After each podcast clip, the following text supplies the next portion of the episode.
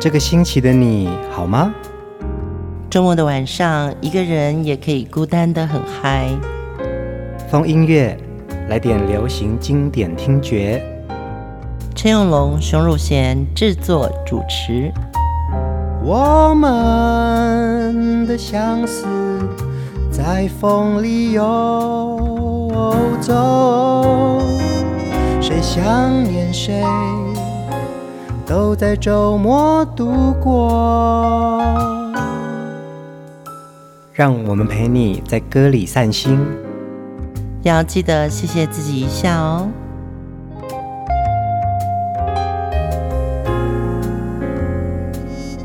欢迎收听风音乐，我是陈永龙。嗨，我是熊汝贤。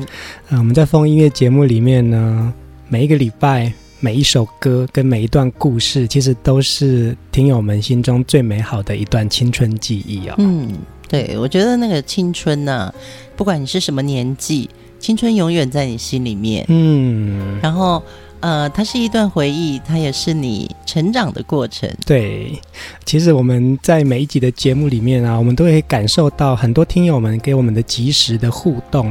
给我们很多鼓励，说哇，我好喜欢这首歌，这首歌代表着我的一段很棒的生命的时光。其实每次听到这种留言，或者是看到这样子的回应，就会觉得说，这些经典人物里面呢、啊，其实他都陪伴着我们一起成长的。嗯，对，有些歌曲哦，其实很久没有听，也会有像那种久违的老朋友。嗯，原来这首歌当时我喜欢的就是这个点。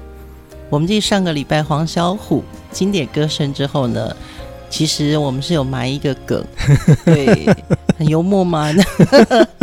对啊，其实蛮幽默的，真的蛮幽默的。所以我们今天要介绍的经典主题人物是。小虎队，黄小虎带出小虎队啊！对，有时候在音频节目里面呢、啊，其实跟大家的互动就是比较像我们自己的日常私生活。嗯嗯，对。那么小虎队，我相信在很多人的记忆里面，他是我们当年青春的偶像。小虎队在一九八八年呢，因为节目助理主持的甄选活动脱颖而出。这三位我相信大家都非常的熟悉哦，吴奇隆、苏有朋还有陈志朋。当年他们非常年轻阳光，那个舞蹈会让人家觉得说：哇塞，这三个年轻的大男孩怎么这么厉害？因为这样子的关系，他们迅速在娱乐圈走红哦，也变成了当时华语乐坛最有影响力的男子天团。对。吴奇隆那时候被称为霹雳虎，嗯，因为他拳脚功夫比较厉害，对对对，他是读体育的嘛。呃，苏有朋就叫乖乖虎，嗯，因为他长得就是一个比较乖乖学生的样子。陈志朋我们叫他小帅虎，记得陈志朋刚出来的时候，他好像隐隐约约有点像张国荣的那个样子，嗯，对，所以叫小帅虎。这三个人不同的风格跟这是外貌。还有他们的特长，似乎也代表了当年年轻人心里所向往的样子。今天晚上第一首歌，我们就来听他们的成名代表作《青苹果乐园》。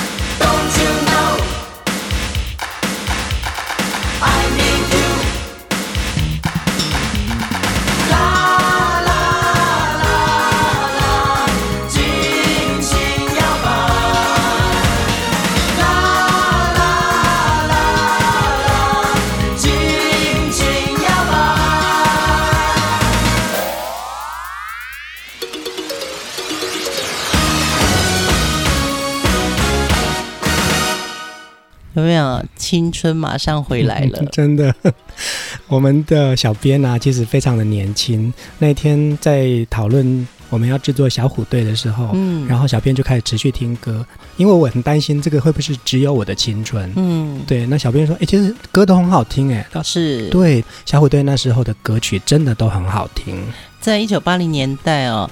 其实日本就掀起了一股偶像风，嗯，那那时候最红的叫做少年队，对，对不对？对，少年队，我念的一定不标准，不过大家请 pass 哦。就是那个时候好看的男孩的样子，好像就是跟着少年队的这个标准，嗯，所以在华语歌坛我们就出现了这组新人，叫做小虎队。小虎队演唱的这首《青苹果乐园》啊。也就是改编自少年队的这首歌曲哟、哦。那同时在外形上面，甚至是舞蹈的训练跟歌曲的形式，就会让人家觉得说：哇塞，我们台湾也有一个这样子的年轻偶像团队。对对对，而且我记得他们三个都还挺会念书的。嗯，对，对于当年还是一个以家庭为主的这个保守的年代。小孩子希望自己动静皆宜，对。对，然后爸爸妈妈就说，你要先会念书，嗯，先不要给我迷那个什么偶像，对，就没想到小虎队他们其实一开始是一九八九年在过年的期间呢，他们跟同公司的这个女子团体忧欢派对。发行了一张合集，叫做《新年快乐》。嗯，那这首《青苹果乐园》就是收录在《新年快乐》里面他们的单曲。呃，这张专辑的制作人呢、啊，就是熊姐非常要好的朋友陈秀楠哦。嗯，对，那秀楠老师呢，曾经也在讲，其实这张专辑呢的主打明星其实是忧欢派对。其实，在这个里面，就好像师姐带师弟一样，把这三只小虎啊带进去这个合集里面，然后一起唱歌，这样。结果没有想到。这三个人造成的旋风竟然比师姐还大。对，真的耶。他说，呃，他担任制作人的工作，当时就是达成任务。那他在很有限的时间把音乐做到最好。呃，那个时候他们因为三个都是新人，所以对于驾驭这个歌曲来说的话，真的我觉得制作人下了非常大的功夫。嗯，对，因为他们刚开始的时候是应征节目的助理主持，所以要马上能够驾驭一首这么红的歌，我觉得小虎队的这首歌曲奠定了他们在歌坛很重要的位置。因为《青苹果乐园》让大家听到了小虎队，当然呢，我们接下来这首歌我们一定要听。忧欢派对跟小虎队一起演唱的这首《新年快乐》，我听到前奏，我真的鸡皮疙瘩都会起来。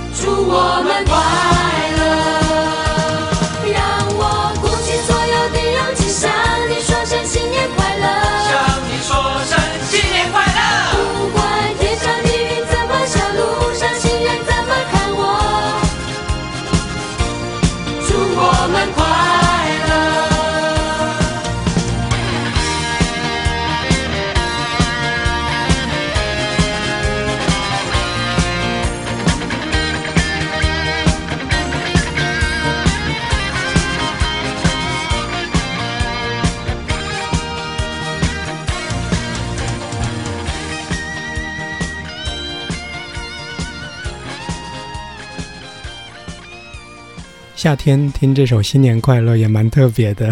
对，其实也蛮快乐的，而且这首歌真的是两位大师，一个是作曲是陈秀楠，作词是陈乐融。当年在为这些年轻人，嗯啊，写这些歌曲的时候，真的要很符合从老到少一个氛围。是啊，是啊。对，所以在新年的时候推出一些。呃，很特别的主题专辑，其实也是当年唱片公司很重要的一个跟歌迷中间的一个分享。其实忧欢派对啊，是当时飞碟唱片力捧的一个女子团体。嗯、对对，那其实，在小虎队发行唱片之前，他们已经有了一张唱片了。那这张合集呢，其实是主要是以忧欢派对的歌曲为主，里面听到了小虎队的声音，没有想到小虎队竟然变成是呃主角的样子哦，可能这个都是唱片公司意想不到的一个情况哦。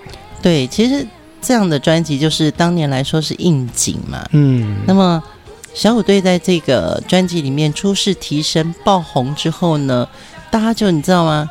这疯了，嗯，后来我们。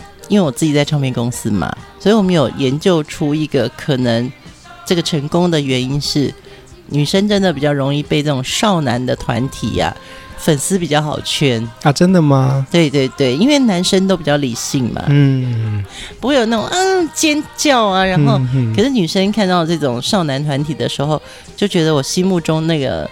梦中情人出现了，嗯，对，那男生可能比较会觉得说，嗯，对，她好漂亮，我很喜欢，可是我很安静。对，男生比较木讷，然后女生就比较容易表现出来那个热情。嗯，所以我还记得小虎队他们发专辑之后呢，他们的粉丝是成千上万，真的。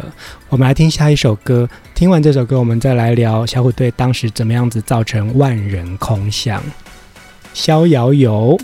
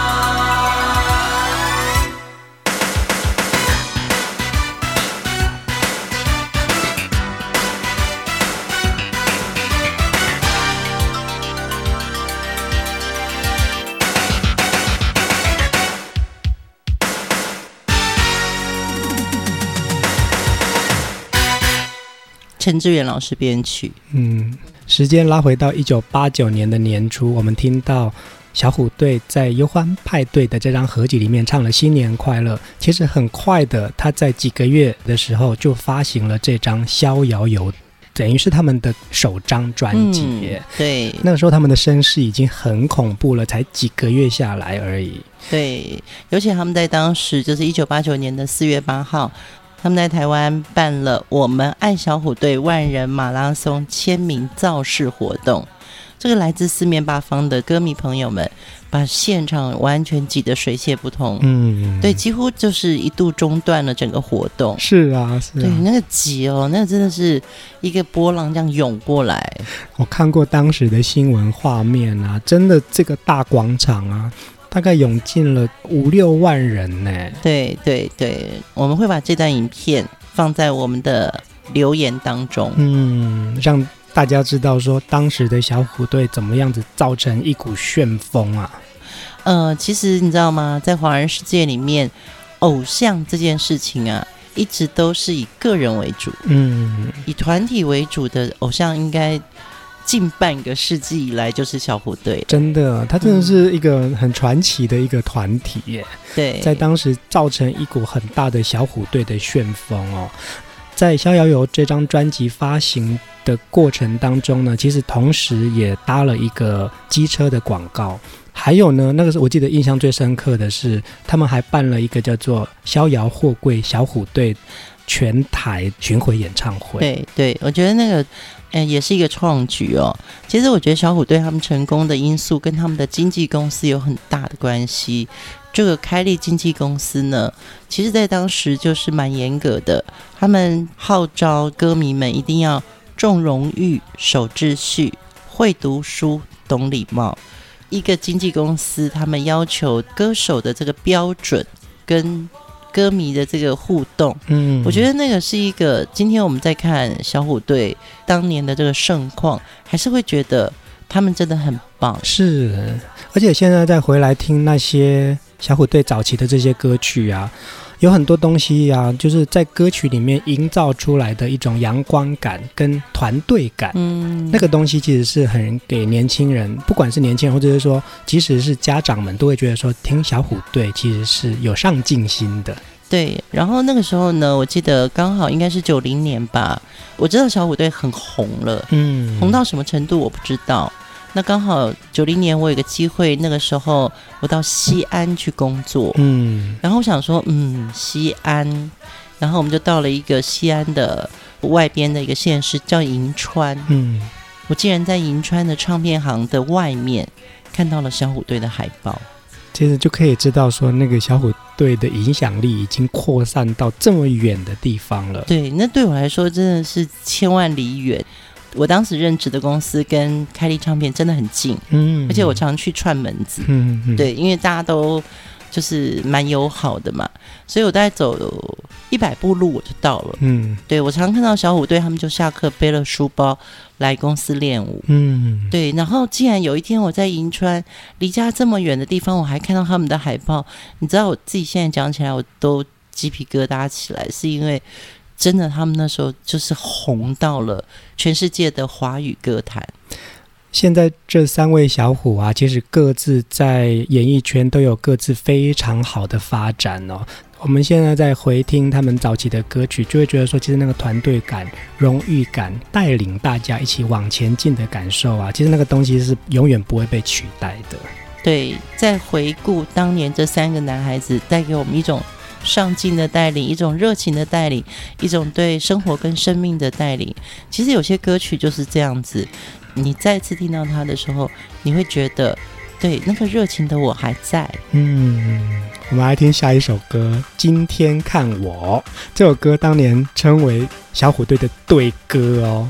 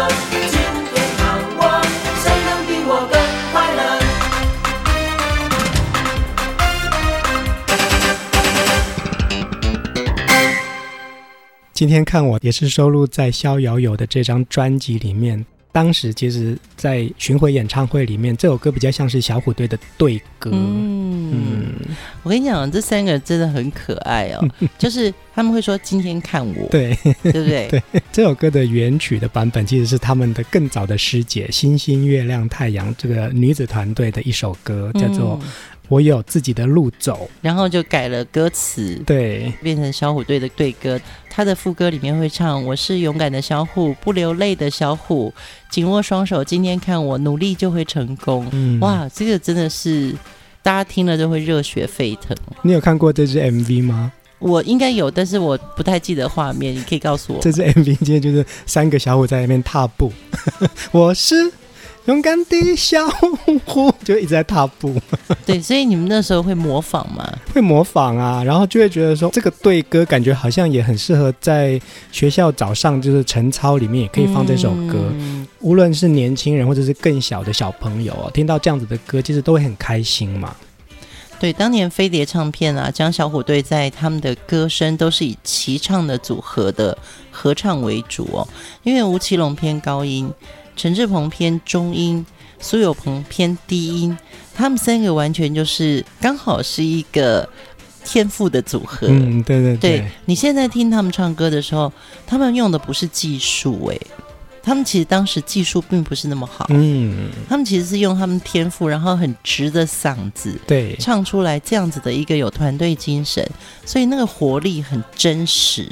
而且呢，其实因为三个人并没有谁特别的突出，但所以呢，其实三个人就是同步前进、同步成长，而且是同样都到同一个 level 去了。对，然后他们那时候就开始有很多不同的广告来找他们，所以他们不管在活动也好，或者在曝光也好，也都帮助了他们在知名度上的扩增。嗯，在。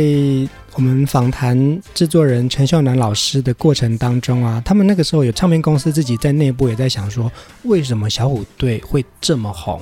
后来他们归纳出，其实呢是因为父母亲支持小孩去听小虎队，嗯，所以小虎队的歌迷群众是很稳固的。你可以看到阿公阿妈带小孩去听小虎队，爸爸妈妈也可以带小孩，然后你自己是年轻人，你自己也喜欢，所以其实他的那个。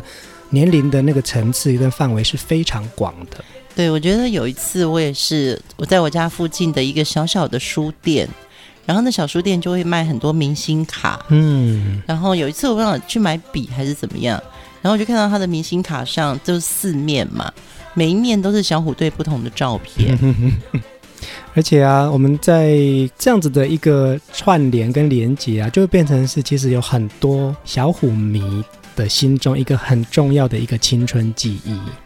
对，我觉得偶像团体在当年塑造出来的，甚至于现在，嗯，这个时代也有不同的偶像团体，所以其实每个时代的审美观不一样。是啊，对啊，我们迷恋的青春偶像跟以前又不太一样了。真的，我那天还想到一个人，就是我的房间里面呢、啊。会放 Shields，就是布鲁克·雪德尔斯的这个海报，因为那时候他刚好是八零年代，他拍了一个叫《Endless Love》的一个电影，《无尽的爱》。对，台湾翻成《无尽的爱》。嗯。然后呢，我就觉得她好漂亮哦。就买了他的海报，嗯，对，你的房间会放海报吗？其实不瞒你说，那个时候我有贴少年队的海报。对，各位听众朋友，你们会不会在房间里面放一些你们喜欢的偶像明星？